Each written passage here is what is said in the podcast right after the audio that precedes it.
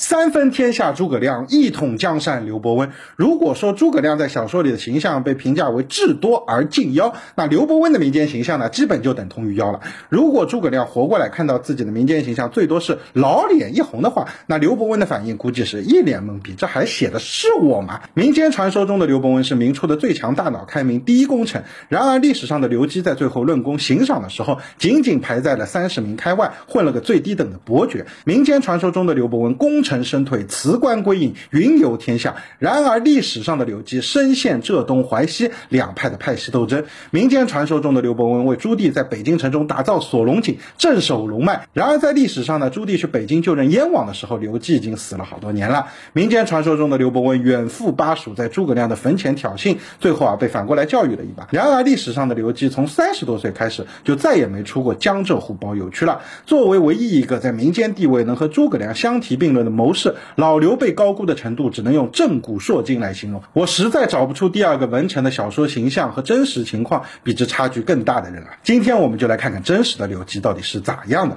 刘伯温的职业生涯可以分为两段经历，一段是为元朝效力，另一段就是跟随大明创业了，并且从时间上而言，元朝的这段经历更是长达了二十年之久，而他为大明却仅仅工作了十年。这也就是为什么之后在论功行赏的时候，刘伯温排名倒数的原因了。毕竟出身不。好，加入团队的时间又晚，实在怪不得别人。刘伯温虽然没有民间传说中的那么神，但本事还是有的。十二岁中秀才，十四岁入府学，二十三岁考中进士，可以说啊是妥妥的学霸了。之后从一个元朝八品的县丞做起，到江浙如副提举，再到江浙省元帅府都事，一路上啊虽然说磕磕绊绊，时不时啊还回家休息两年，但总体还是扶摇直上的。特别是就任元帅府都事的时候，当时刘伯温的工作主要就是剿灭义军。好在当时啊，朱元璋还在安徽、江苏等地猥琐发育，老刘呢是在浙江挨不上，所以刘伯温主要对付的是另一股义军方国珍。刘基对于剿灭义军这事非常积极，手段也非常狠厉。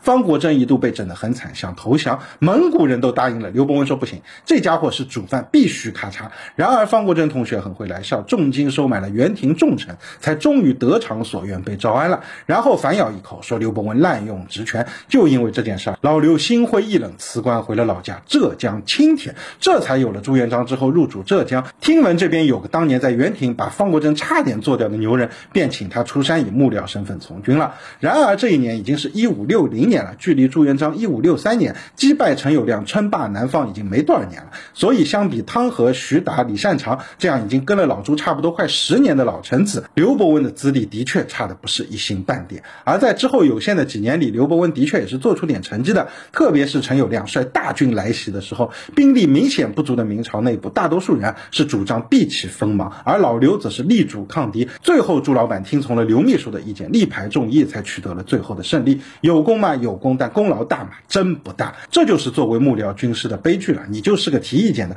最后拍板做决定的不是你，是朱老板。为这个冒险决定承担风险的也不是你，还是朱老板。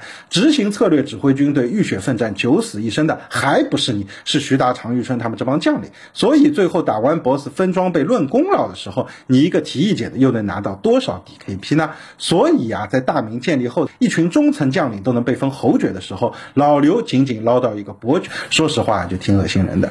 而就在被封伯爵的几个月后，朱元璋赐刘伯温告老还乡。赐这个字基本可以理解为啊炒了老刘的鱿鱼了。原因是啥呢？因为朱元璋的一帮老兄弟李善长、徐达他们都是安徽人，淮西帮，而刘伯温呢是浙江人，偏偏又弄弄了个。浙东派去和淮西帮较劲，最后两派互掐，愈演愈烈，闹到老板这里。朱元璋自己是淮西人，你说帮谁？并且在民间，刘伯温擅长的玄学领域，相传还翻了一次大车。当时闹旱灾，朱元璋急啊，就问兄弟们该咋办呀？刘伯温跳出来了，提了一堆条件，说只要朱老板你照做，就能下雨。老朱同意了，然后半个月过去了，该旱还是旱，一滴水也没见从天上掉下来，这就很扯了。几件事这么一叠加，刘同学就这么毫无悬念的被炒了。回到家中的刘伯温呢，很慌，一方面怕。老朱继续降罪，另外一方面呢，也害怕李善长等人不依不饶，于是就非常低调，对自己的功劳闭口不提。就这样过了几年，刘伯温觉得这还不保险，自己老家距离南京太远了，如果李善长、胡文庸他们使坏呢，自己在家无声无息的就被做掉了，这找谁说理去？去，于是便回到了南京城。毕竟啊，如果老朱要降罪，不管你在南京、青田还是更远的地方，你哪儿都跑不掉，都是一个死。而身处首都，众目睽睽之下，至少李善长他们会有有所顾忌吧。就这样，刘伯温又多活了几年，在被免职后的第五年，洪武八年，六十五岁的他与世长辞。我只能说啊，在大明有限责任公司里，老刘其实干得并不开心。而民间刘伯温之所以声望如此之高，原因也很简单，就是明朝啊，小说很流行，《水浒》《三国》《西游记》啥的，包括那本叙述本朝创业时期的小说《大明英烈传》也是脍炙人口。而当时的小说和我们现在的网文其实差不多，也是有套路的。书中人物必须要有一个非常仁义的主公，比如《三国演义》里的刘备，《水浒传》里的宋江，《封神演义》的姬发，《说唐全传》的李世民，《英烈传》里的朱元璋。然后为了节目效果呢，必须要有一个莽夫络腮胡大胖子，就像我这样的。三国里面的张飞，宋江身边的李逵，李世民集团里的程咬金，还有朱元璋的兄弟胡大海。